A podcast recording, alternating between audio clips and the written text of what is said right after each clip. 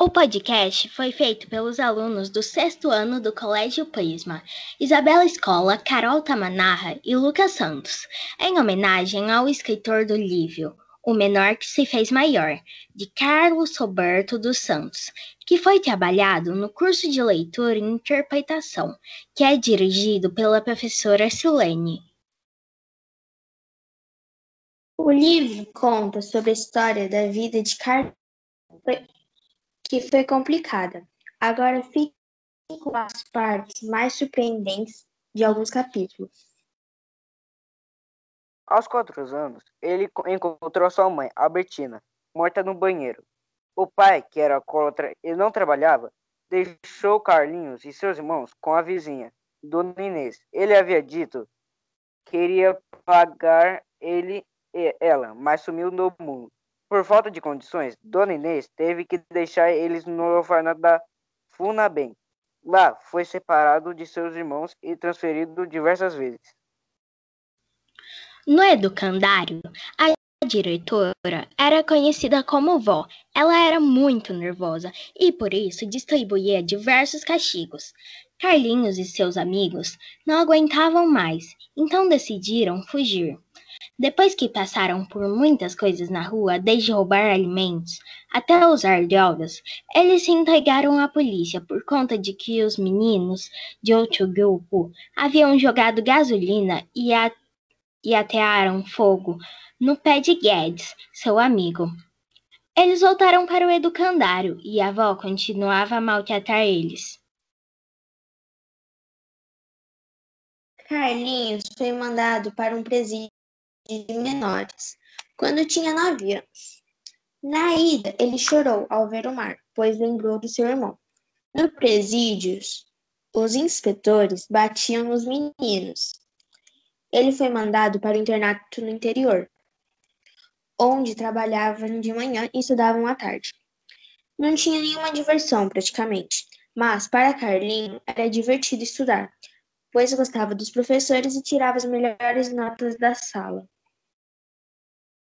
No Amaral Carvalho, ele começou a ser respeitado e se tornou porta-voz dos meninos. Ele passou a agir de modo diferente, por conta do convívio com garotos criminosos. Os garotos mais velhos e mais novos viviam no mesmo dormitório. E às vezes tinha casos de assédio e exploração. Quando tinha 10 anos, Carlinhos sofreu um desses casos. Quando contou ao inspetor, é, ele não acreditou. E após saber da injustiça, Vermelhinho decidiu fugir com Carlos. Passaram muito tempo comendo frutas quando foram pegar um trem. Um cara chamou eles para tomar algo e os denunciou para o colégio, fazendo eles voltarem para o internato, onde ficaram na solitária. Eles só podiam sair para as missas que eram obrigatórias.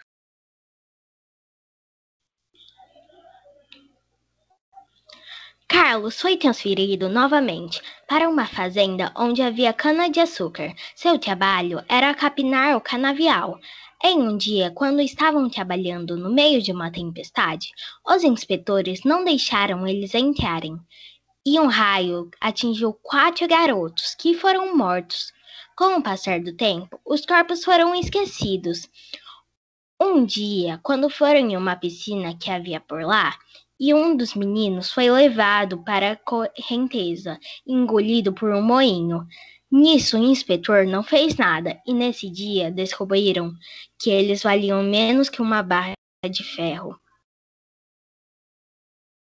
Muitas pessoas iam adotar crianças, mas nenhuma adotava Carlinhos, por ele ser negro, mesmo sendo um dos melhores alunos da escola.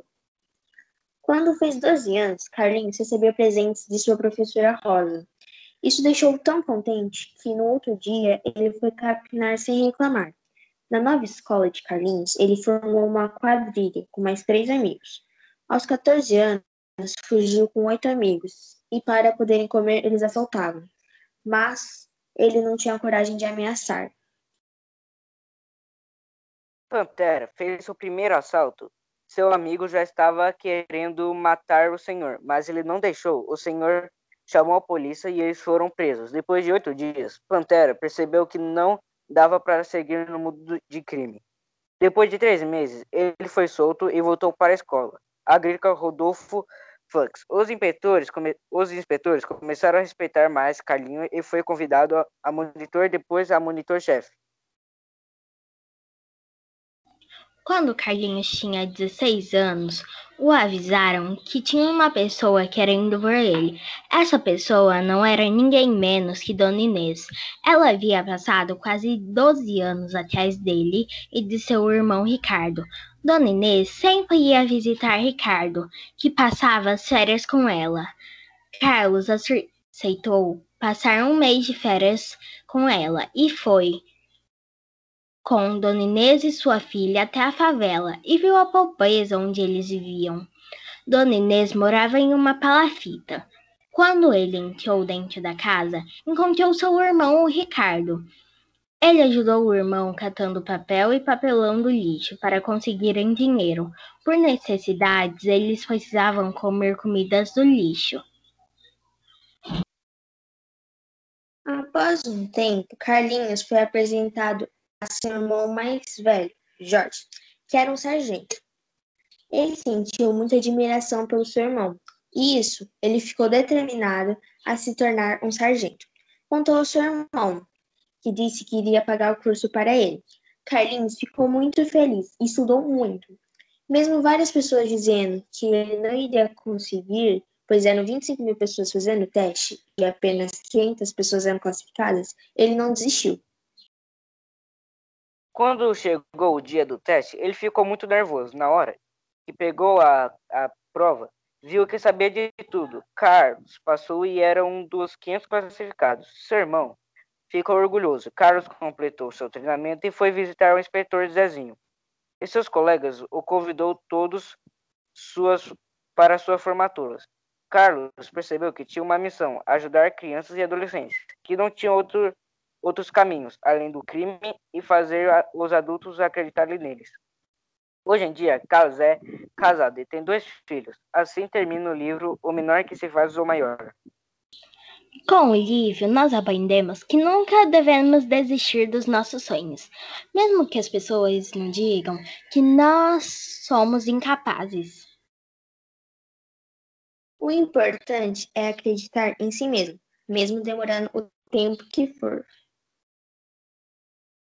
pois a vida é cheia de obstáculos e sempre temos que enfrentá-lo para seguir em frente.